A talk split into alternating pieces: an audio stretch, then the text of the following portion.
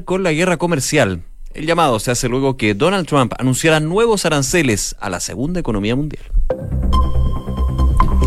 Una en punto, muy buenas tardes, ¿cómo están ustedes? Bienvenidos a una nueva edición de Noticias en Duna, terminando esta semana mixta, julio-agosto. Estábamos ahí en la frontera, Eh, pero ya estamos en agosto. Estoy echando de menos. Dije que iba a echar de menos los memes. Igual siguen habiendo memes de Julio Iglesias. Ahora con la transición. En la transición bueno. no, hay, hay de todo. Yo creo que ya de aquí a la próxima semana vamos a tener, pero para el próximo año volverán los julios de meme, los julios de meme iglesia. Eso daría para meme también, gracias. Oye, yo les cuento Cuéntame que algo. está muy rico el día y se va a mantener así. Em, a esta hora los termómetros están marcando en Santiago los 13 grados de temperatura. La máxima podría ir subiendo, probablemente va a llegar hasta los 16. Y ya el fin de semana las máximas van a estar en torno al sábado a los 24 grados, 23. Y el domingo podrían alcanzar los 27. 27 grados a esta altura va a ser un calor impresionante, perdón. Tengo el Mucho calor, va a estar totalmente despejado, así que va a ser un día ideal para hacer deporte al aire libre. O celebrar cumpleaños de niños. Eh, También, algunas de las cosas. también que- es una alternativa. No, pero buenísimo. Oye, eh, hablemos un poquito de las calles de Santiago en este día viernes. Semáforo apagado en la gran avenida con Lo Valle, la comuna de San Miguel, también en Lo Beltrán con Vitacura, en la comuna de Vitacura. Atentos ahí que se genera algo de taco hasta ahora. Eh, la UST retuitea un eh, mensaje de la autopista del Sol ah, que dice que en el kilómetro cuatro- 14,1 en el sector Rinconada en dirección a Santiago hay un procedimiento en Berma, así que circular con precaución. Y también retuitea General Velázquez al sur, sector Puerto Montt, ocupando pista derecha, manejar con cuidado. Además, hace 45 minutos ya se daba la información de que está habilitado el tránsito de Alameda al Oriente a la altura de Manuel Rodríguez está desviado en ese lugar por el lanzamiento de la gran bandera ahí en el centro de Santiago.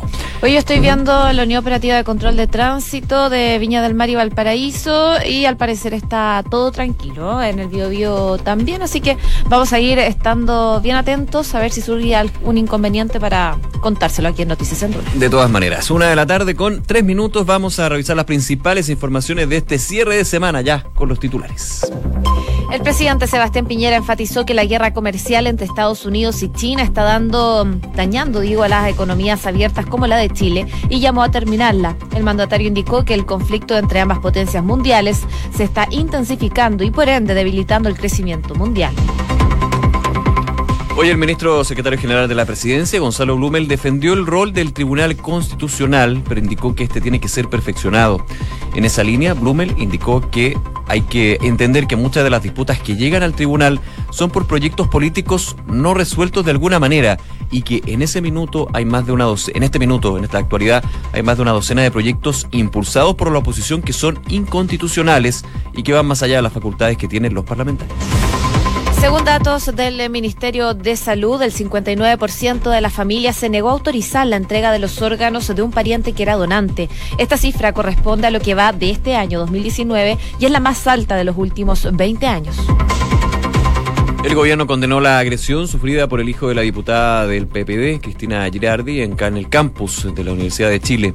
En tanto, su rector Enio Vivaldi, además de condenar el hecho, ordenó una investigación para sancionar a quienes resulten responsables. En noticias del mundo, varias explosiones sacudieron hoy a Bangkok, dejando cuatro heridos. Cuando la capital tailandesa alberga la cumbre regional ASEAN, en eh, presencia del secretario de Estado estadounidense Mike Pompeo, fuentes oficiales han informado que en las últimas horas se han registrado nuevas explosiones o intentos de explosiones, y dos de estas se concentraron en el centro de la ciudad tailandesa. A horas de la renuncia de Ricardo Roseló, no hay garantías sobre su sucesor en Puerto Rico. El gobernador saliente designó al abogado Pedro Perluisi como secretario de Estado, que tiene la responsabilidad de asumir el gobierno cuando dimite el titular. Sin embargo, la Asamblea Legislativa de la isla se rehusó por el momento a confirmar el elegido y no se sabe si lo hará. En el deporte, la Organización de los Panamericanos de Lima 2019 respondió hoy a las críticas que han recibido a la cita relacionadas con los lentos traslados de los deportistas. En esa línea, la organización indicó que el tráfico en las grandes ciudades es un gran desafío, pero durante el evento todos han sido exitosos y han realizado con tiempo. Y una muy buena noticia para Chile porque Bárbara Hernández hizo historia al cruzar a nado el Canal de la Mancha. La denominada Sirena de Hielo nadó más de 12 horas entre Inglaterra y Francia para esta hazaña.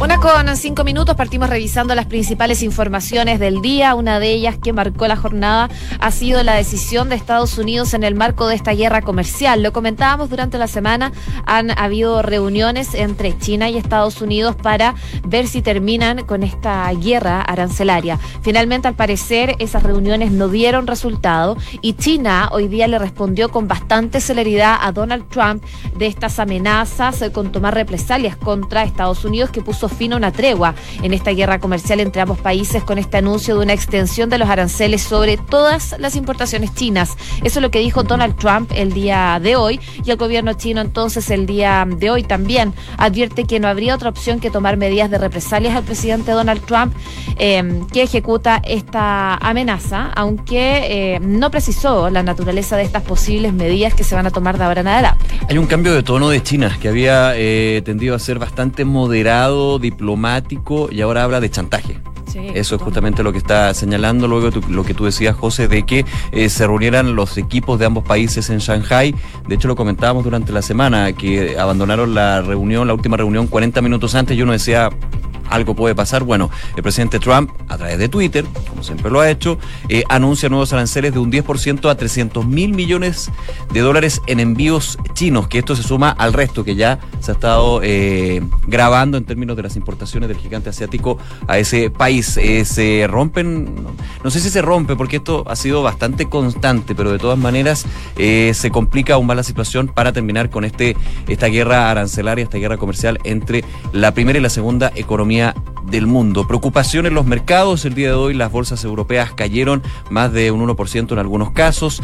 También ha estado sucediendo en Wall Street, que de hecho la principal bolsa de Estados Unidos, que te puedo decir que hasta ahora, claro, ha estado moderando un poquito, no, de hecho, bastante mal. 0,94% cae el Dow Jones, el industrial y el Standard Poor's 500 también cae un 0,94%. El Nasdaq, el tecnológico, cae un 1,64%. Vamos a estar más adelante, por supuesto, con información privilegiada, con el detalle de los mercados financieros. Pero también comentarte que el dólar en Chile tuvo un impacto con este anuncio no tuvo tanto impacto con lo de la FED durante la semana, sino más bien con esto de nuevos aranceles. La guerra comercial le pega al eh, tipo de cambio en nuestro país y ya se ubica cerca de los 712 pesos, bien alto este punto. ¿Por qué me refiero al tipo de cambio, a los efectos en los mercados? Porque sabemos que a todos los países le afecta este conato entre China y Estados Unidos y de hecho el presidente Sebastián Piñera hoy día alzó la voz a manera digital, digamos, porque a través de su cuenta de Twitter y en inglés, para que llegara directo a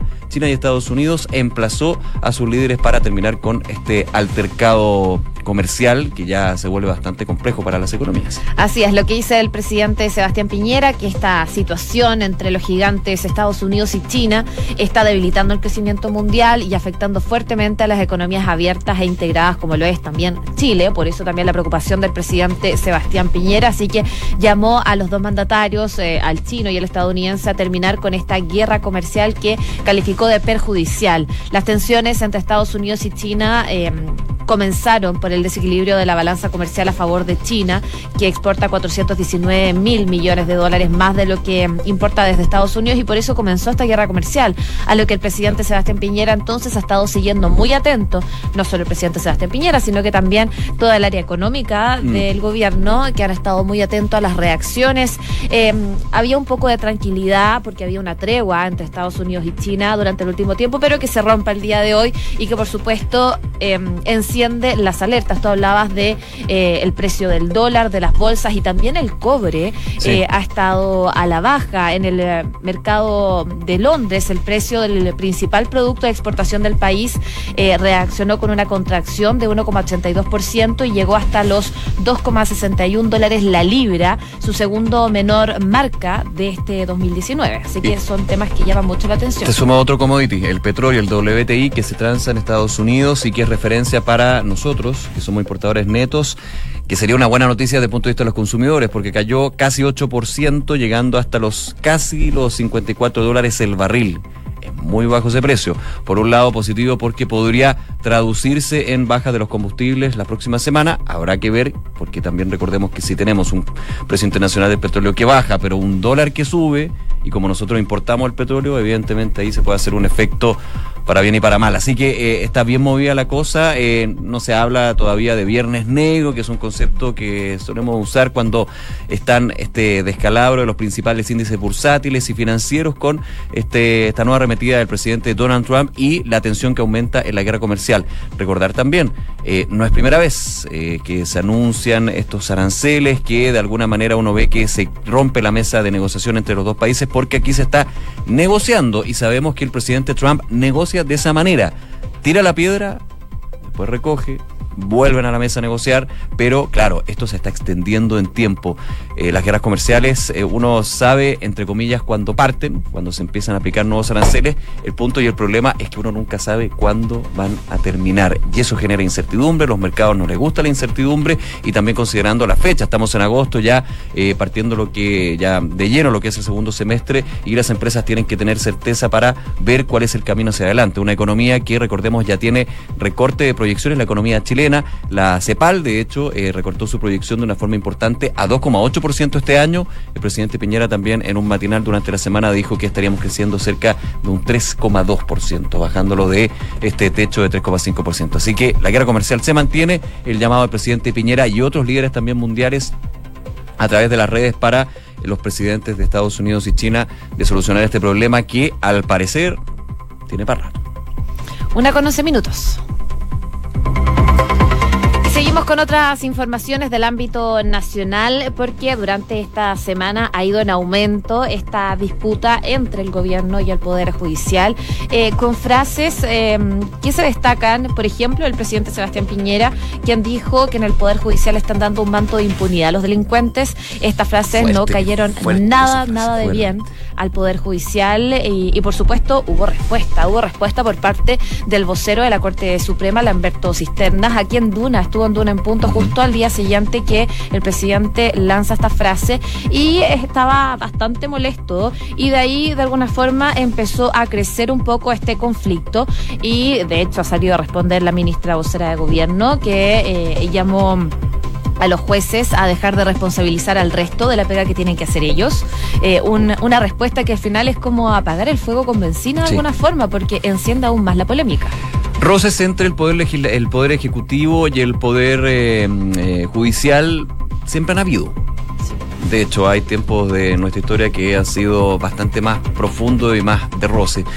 Pero eh, en la época moderna, digamos, desde los últimos gobiernos, siempre han habido desavenencias. El tema es que pueden haber desavenencias, pero el tono hay que cuidarlo, buscando lo que es la autonomía, porque finalmente la República de Chile funciona bien o mal, usted lo dirá, pero creo que funciona bien en este punto, de que los, eh, los poderes son autónomos y porque le da justamente esa autonomía y se vuelven un tema de Estado. Pero evidentemente cuando empiezan este tipo de frases se complica la cosa. A ver, obviamente habrán conversaciones, me imagino que ahí el gran intermediario del gobierno va a ser el ministro de Justicia, Nala Raín, para calmar las aguas, pero hay un tema de fondo ahí que evidentemente... Eh, está dando mucho conflicto entre eh, la Corte Suprema, que representa el Poder Judicial finalmente, y eh, el gobierno, considerando otro elemento que es distinto a otras pugnas que se han dado, porque insisto, no es nuevo, cuando es el gobierno quien está próximo a impulsar reformas institucionales. Eso mismo, es un gran punto. Esa es la gran diferencia con otro altercado que se ha visto entre la Corte Suprema y el Ejecutivo, el gobierno, porque aquí el gobierno está hablando de reformas institucionales y cuando tenemos un eh, discurso a nivel público donde se ve que hay una relación bastante cortante y de bastante tensión entre los dos poderes, cuando uno de ellos dice que va a buscar reformas institucionales, que aún no sabemos qué podría hacer con respecto a el Poder Judicial, aunque ya se ha adelantado, lo que es nombramientos, con algunos casos bien complejos que se ven, por ejemplo, en esta situación en Rancagua. Hay que tener ojo con eso. La, siempre vamos a llegar a esta frase clásica que se da en algunos minutos de que hay que cuidar las formas pero también hay que cuidar el fondo porque están muy conectados uno de otro.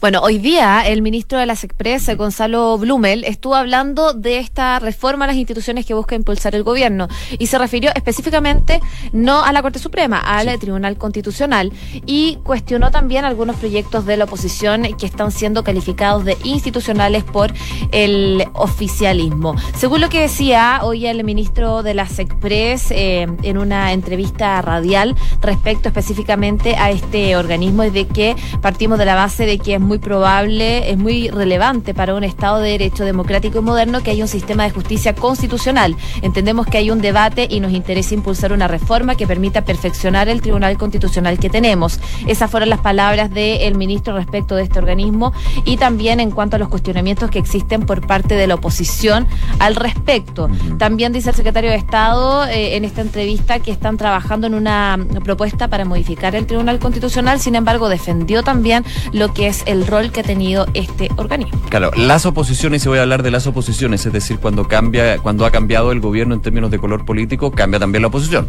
Obviamente, las oposiciones eh, hace bastante tiempo han sido muy críticos del Tribunal Constitucional y digo las oposiciones para alguna manera ver que aquí eh, te el zapato en algún minuto u y el Tribunal Constitucional, con el rol que tiene, que es velar porque se respete la Constitución, que ese es el gran objetivo, digamos, eh, ha generado eh, críticas por parte de los parlamentarios cuando muchos dicen que aquí el TC termina siendo una tercera cámara.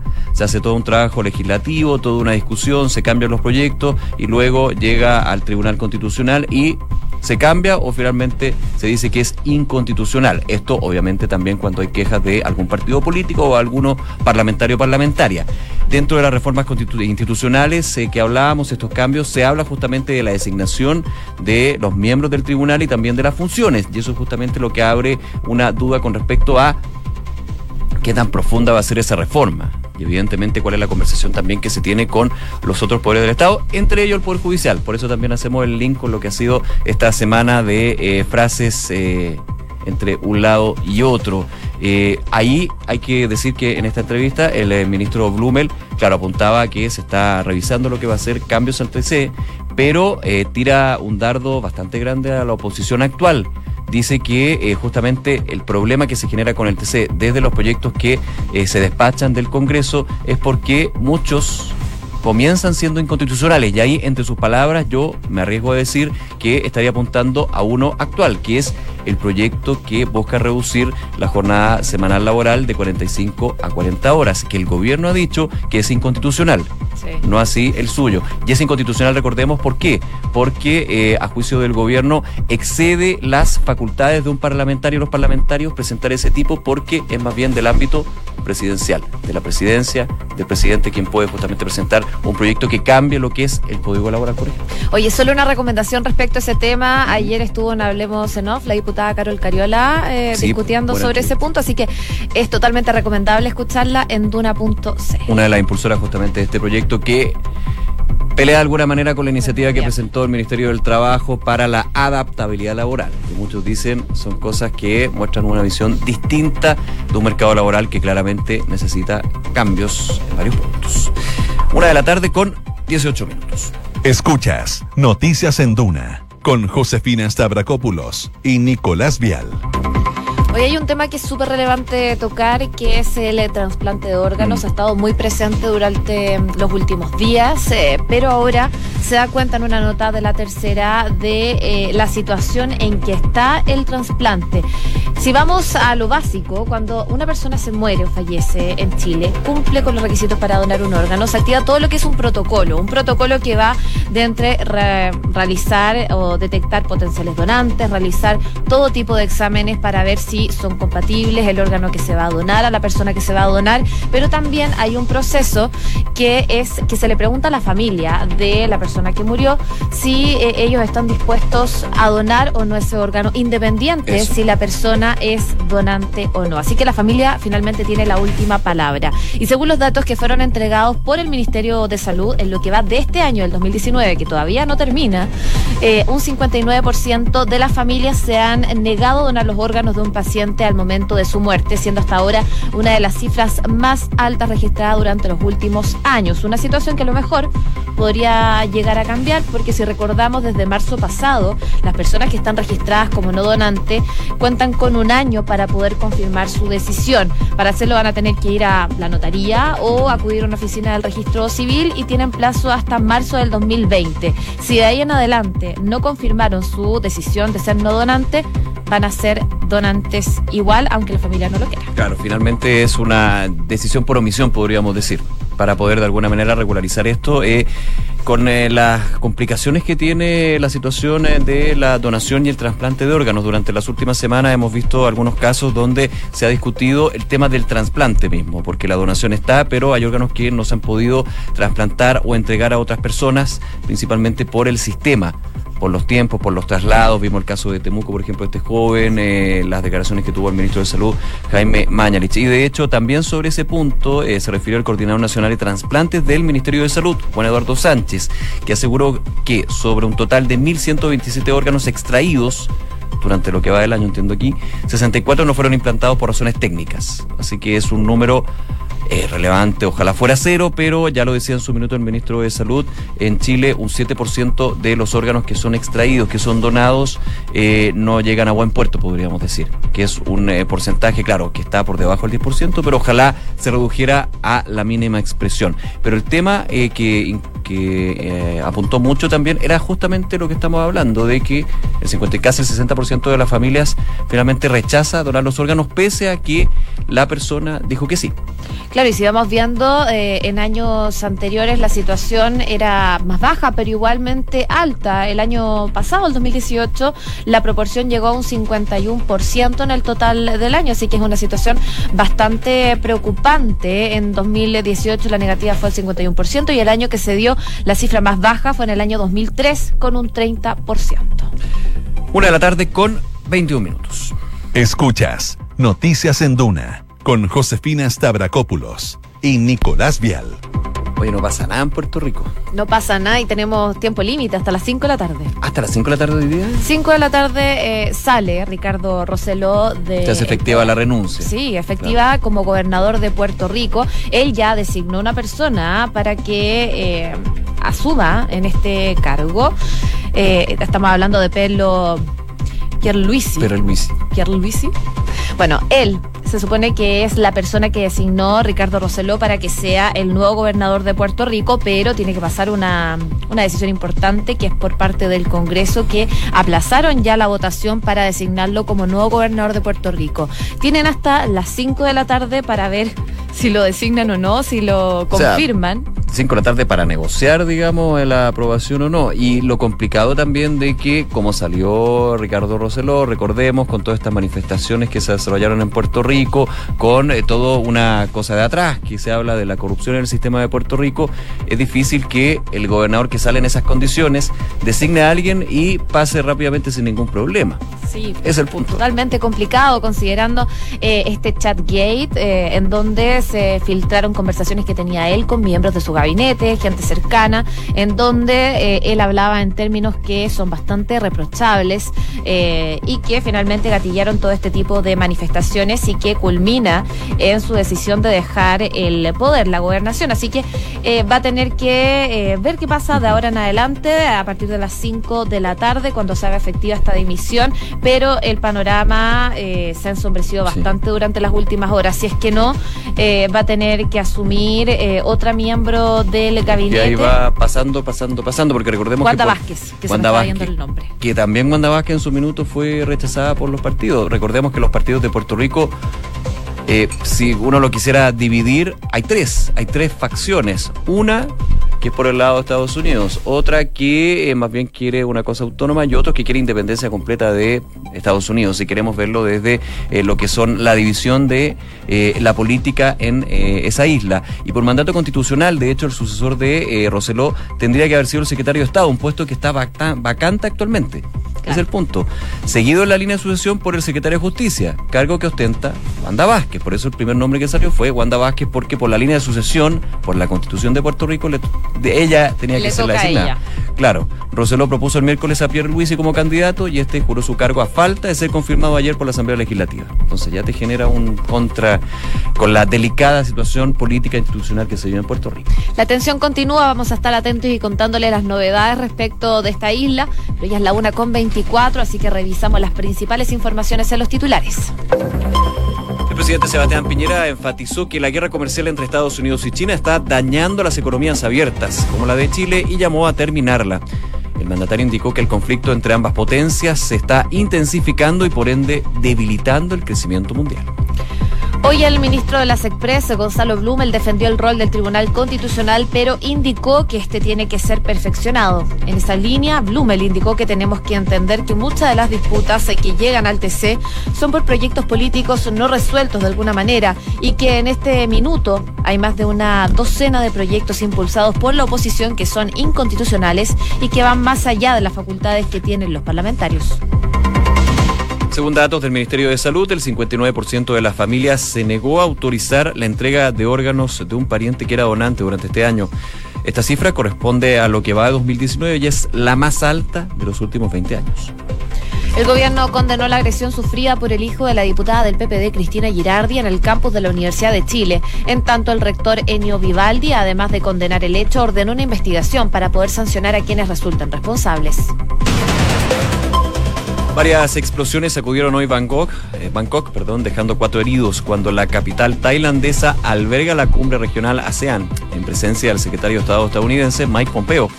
Fuentes oficiales han informado que en las últimas horas se han registrado nueve explosiones o intentos de explosiones y dos de estas se concentraron en el centro de la ciudad tailandesa.